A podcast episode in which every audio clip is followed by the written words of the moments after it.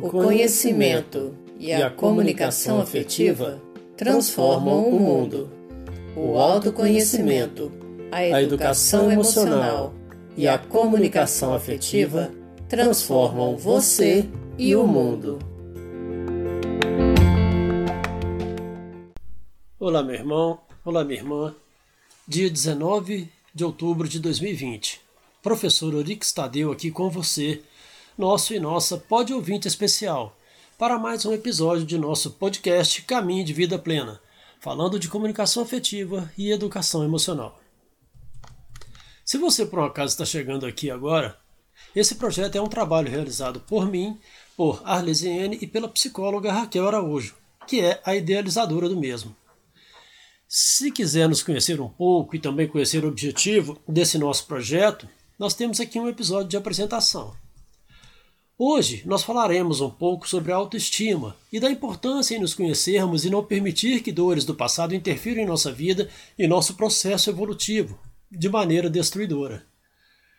Várias questões podem afetar seriamente nossa autoestima, como por exemplo a rejeição.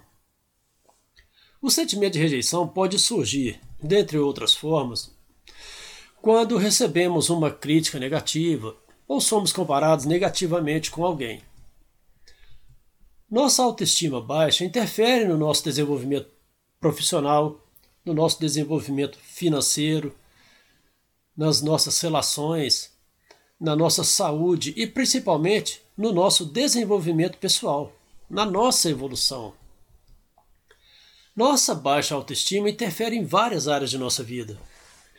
Pensemos, por exemplo, em quando os pais comparam, de forma negativa, um filho com o outro ou com um coleguinha da escola, ou com o filho do vizinho, que é estudioso, que se sai melhor em suas atividades.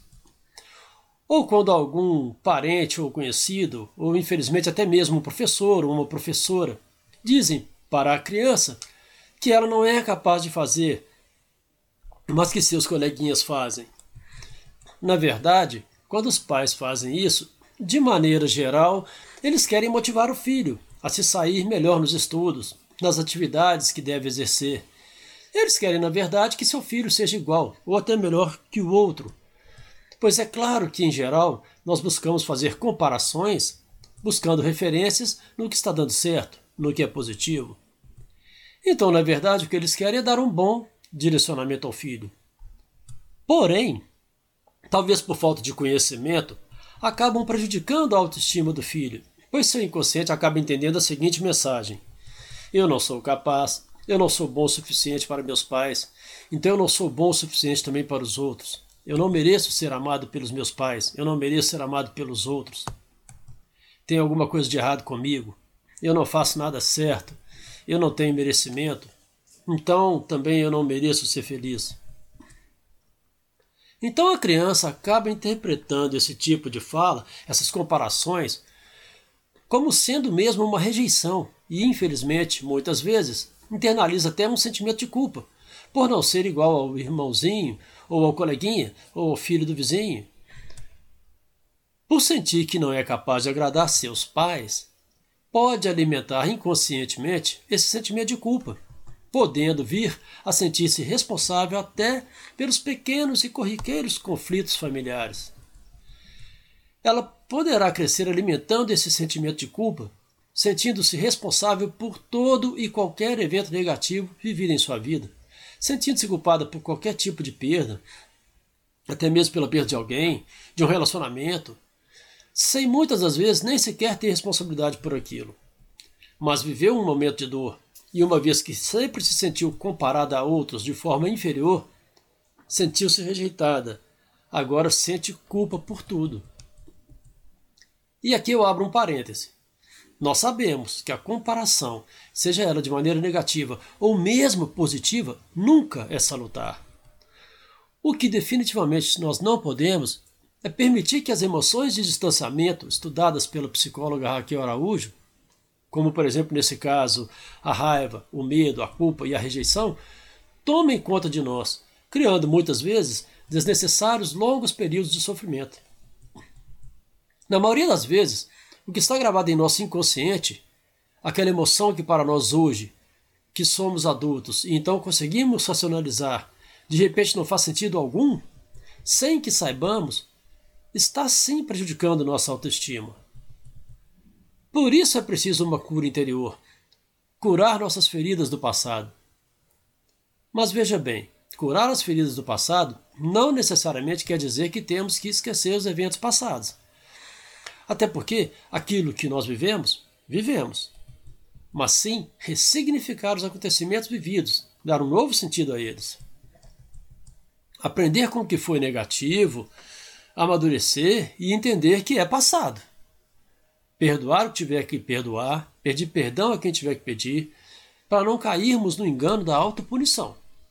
Desenvolver inteligência emocional, educação emocional, para vivermos uma vida próspera e saudável. E para ressignificar, você precisa mudar o sentido daquela experiência vivida. A sensação ruim criada naquela experiência que você viveu. Você precisa resolver o que não foi resolvido, que acabou de repente gerando um trauma. E agora você vai escolher não viver mais com aquele resultado e viver sim novas experiências, eliminando assim as experiências negativas do passado. E escolher não viver mais os resultados negativos do passado faz você buscar e viver agora experiências e resultados positivos. Você não deve, você não tem, você não pode viver refém de seu passado. Você não tem que repetir o passado, nem reforçar as crenças negativas geradas em seu inconsciente através dos eventos negativos vividos em seu passado. Em seu e-book Emoções, Raquel Araújo nos diz que a rejeição é a crença de que não se é querido, de que não se é querida. É a crença de que não se é amado, de que não se é amada. É a crença de que não se é aceito, de que não se é aceita. É a crença de que não se é bom. É a crença de que não se é boa. Ainda segundo Raquel, as pessoas que se sentem rejeitadas repetem com frequência: Eu devo ser uma pessoa muito ruim. Eu devo ser uma pessoa muito ruim. E isso é uma crença é uma sensação, é uma leitura emocional que seu próprio psicológico está fazendo. Ela elenca como fazendo parte do grupo da rejeição a culpa, a mágoa conosco mesmos, o não merecimento, o apego ao sofrimento, a autoanulação, o desvalor, a indiferença com a vida, a exclusão, o asco, o nojo da vida, o desprezo, a vergonha. Ainda em seu e-book Emoções, Raquel nos diz que emoções como, por exemplo, a raiva, o medo, a rejeição, são vividas de uma maneira excessiva e generalizada. E são gener generalizações do tipo: eu não vou confiar em ninguém, ou esse mundo está muito perigoso, e ainda, nossa, mas que raiva, tudo dá errado. Quanto mais nós vamos repetindo essas emoções, mais nós vamos ampliando a tela do cinema de nossa vida, colocando tudo na mesma cena. Tudo dá raiva, tudo causa medo, tudo provoca sentimento de rejeição. E essa percepção nos coloca no caminho contrário do que de fato é o amor. E é claro que tudo isso vai destruindo nossa autoestima. Meu irmão, minha irmã, o passado é primordial para me proporcionar aprendizado. Definitivamente, meu passado não é para ser vivido. Eu preciso é refletir sobre os eventos do passado e tirar dos mesmos lições que me ajudem a cada dia a sair-me melhor nos eventos de hoje. Eu aprendo com o que vivi no passado e vivo o hoje, o agora. O passado não existe mais, não volta atrás. O futuro não existe ainda. O presente existe para mim agora. Meu irmão, minha irmã, se você se sente fraco, se você se sente fraca, se você se sente desanimado, se você se sente desanimada, sem encontrar sentido para seu sofrimento, com sua autoestima baixa, por causa das feridas do passado, por causa de suas fraquezas, vamos trabalhar nossas emoções e ressignificar os acontecimentos vividos. E você pode também, é claro, entregar-se na presença de Deus pois suas fraquezas não são barreiras para que a graça de Deus se manifeste em sua vida. Na segunda carta aos Coríntios, capítulo 12, versículos 9 e 10, Paulo nos diz: Mas o Senhor disse-me: Basta-te a minha graça, pois é na fraqueza que a força se realiza plenamente. Por isso, de bom grado, me gloriarei das minhas fraquezas, para que a força de Cristo habite em mim. E me comprazo nas fraquezas, nos insultos, nas dificuldades, nas perseguições e nas angústias por causa de Cristo. Pois, quando estou fraco, então é que sou forte. Até porque nosso Senhor Jesus Cristo já aliviou o nosso sofrimento. No livro do profeta Isaías, capítulo 53, versículo 4, lemos: Em verdade, ele tomou sobre si nossas enfermidades e carregou com nossos sofrimentos. Henri Naud escreve no livro A Voz Íntima do Amor: Você precisa passar pelo sofrimento gradativamente e assim destituí-lo do domínio que possa ter sobre você. Sim, é preciso que você vá ao encontro de sua dor, mas somente quando tiver conseguido pisar em solo mais firme. Por isso, meu irmão, por isso, minha irmã, você não precisa ficar se culpando, sofrendo, sentindo-se incapaz e não merecedor sentindo-se incapaz e não merecedora. Você precisa sim trabalhar esse sofrimento, essa dor, viver o seu luto, pois isso é sim importante e necessário. Enfrentar o que precisa ser enfrentado e entender que essa dor não é maior que você. Então você terá forças para perdoar todo o seu passado, mostrando a ele que você é um filho amado de Deus, que você é uma filha amada de Deus e que, portanto, você é o dono, você é a dona de sua própria vida. E redimensionar as experiências negativas do passado não será algo tão simples. Porém, assim como nos diz Henry Nouwen, você precisa decidir ser firme para ser forte. E uma vez que esteja forte, você será capaz de destituir esse sofrimento de sua vida pessoal, de sua vida social, relacional e afetiva, e isso restabelecerá sua autoestima. É claro que não estamos aqui dizendo que então você não passará mais por problemas na vida ou que não passará mais por algum momento de dor. É claro que não. Até porque isto é inevitável enquanto vivermos.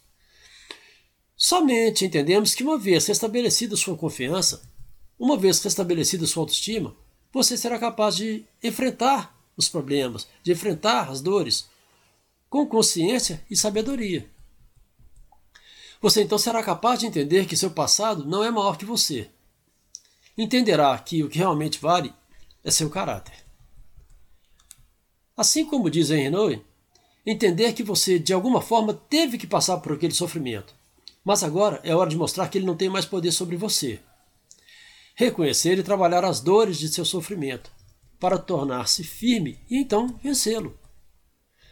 Mostrar a ele que chega, que agora é a hora da volta por cima, é a hora da virada, que é hora de tirar dele um aprendizado, levantar a cabeça e dizer com força e confiança: Eu mereço e a partir de agora estou livre para viver em paz comigo mesmo, viver em paz comigo mesma, viver em paz com os outros e com Deus. Então você estará mais forte. Meu irmão, minha irmã, é hora de olhar para o alto e perceber que você não está sozinho. Perceber que você não está sozinha. Perceber que você é especial e tem um Deus que te ama e que caminha com você e que tem as respostas de que você precisa. É hora de entender que os contratempos, as adversidades e as dores do passado, e até as do presente, claro, fazem parte da nossa vida e que é sim possível crescer e aprender com nossas dores, tornando-se uma pessoa até melhor do que já somos. Apagar o que não deu certo e escrever uma nova história. Definitivamente nós não podemos é nos tornar escravos de nossos enganos, nos tornar escravos dos eventos negativos que um dia vivemos. Não podemos ser escravos de nosso passado. Precisamos sim voltar, refazer nossa vida e então vivermos uma vida nova, plena, sendo um novo homem, uma nova mulher, ser livres. Na parábola do filho pródigo, por exemplo, o filho mais novo pede ao pai sua parte na herança, junta suas coisas, vai embora e comete o engano de gastar tudo de maneira desmedida. Então fica absolutamente sem nada. Vendo então que não conseguia mais nem o que comer, resolve voltar para a casa de seu pai, mas sente-se indigno e decide que quer voltar como um escravo, pois sabe, entende que errou. Porém, é recebido por seu pai com sandálias novas. Naquela época, quem andava descalço era escravo. Portanto, ao receber as sandálias, o pai comunica ao filho que ele não será recebido como escravo. Ele voltou e será livre. O filho volta e seu pai põe um anel em seu dedo. Naquela época, nas famílias nobres, os anéis possuíam um brasão. O anel significa aliança, ou seja, significa que o filho é aceito de volta. O filho também recebe vestes novas, que significa que ele agora é um novo homem, que não está mais desprotegido. Sua autoestima está então recuperada. É preciso tomar ciência do seu interior e pensar e agir com prudência a respeito de si mesmo, a respeito de si mesma e também em relação aos outros. É hora de desenvolver a sabedoria que você tem em sua essência, que é rica e foi dada por Deus, marcando de forma positiva a sua vida e a vida daqueles que se encontrarem com você. A parábola Conselhos Sábios nos conta. O menino observava seu avô escrevendo em um caderno e perguntou: Vovô, você está escrevendo algo sobre mim? O avô sorriu e disse ao netinho: Sim, estou escrevendo algo sobre você. Entretanto, mais importante do que as palavras que estou escrevendo é esse lápis que estou usando. Espero que você seja como ele quando crescer. O menino olhou para o lápis e, não vendo nada de especial, intrigado, comentou: Mas esse lápis é igual a todos que já vi. O que ele tem de tão especial? Bem, depende do modo como você olha. Há cinco qualidades nele que, se você conseguir vivê-las, será uma pessoa de bem e em paz com o mundo. Respondeu o avô. Primeira qualidade: assim como o lápis, você pode fazer coisas grandiosas, mas nunca se esqueça que existe uma mão que guia os seus passos e que sem ela o lápis não tem qualquer utilidade a mão de Deus. Segunda qualidade: assim como o lápis, de vez em quando você vai ter que parar o que está escrevendo e usar um apontador. Isso faz com que o lápis sofra um pouco, mas ao final ele se torna mais afiado. Portanto, saiba suportar as adversidades da vida, porque elas farão de você uma pessoa mais forte e melhor. Terceira qualidade: assim como o lápis, permita que se apague o que está errado. Entenda que corrigir uma coisa que fizemos não é necessariamente algo mal, mas algo importante para nos trazer de volta ao caminho certo. Quarta qualidade. Assim como no lápis, o que realmente importa não é a madeira ou sua forma exterior, mas o grafite que está dentro dele. Portanto, sempre cuide daquilo que acontece dentro de você. O seu caráter será sempre mais importante que a sua aparência. Quinta qualidade do lápis: ele sempre deixa uma marca. Da mesma maneira, saiba que tudo que você fizer na vida deixará traços e marcas nas vidas das pessoas. Portanto, procure ser consciente de cada ação, deixe um legado e marque positivamente a vida das pessoas. Meu irmão, minha irmã, quando tenho conhecimento da verdade em Deus, quando me conheço, quando sou prudente no falar e no proceder, respeitando e cuidando de minha própria história e também da história de meu próximo, mesmo que esteja me sentindo fraco, posso sim tornar-me forte. Eu, a sabedoria, sou amiga da prudência, possuo uma ciência profunda. Provérbios capítulo 8, versículo 12. Deus nos abençoe, Nossa Senhora nos proteja.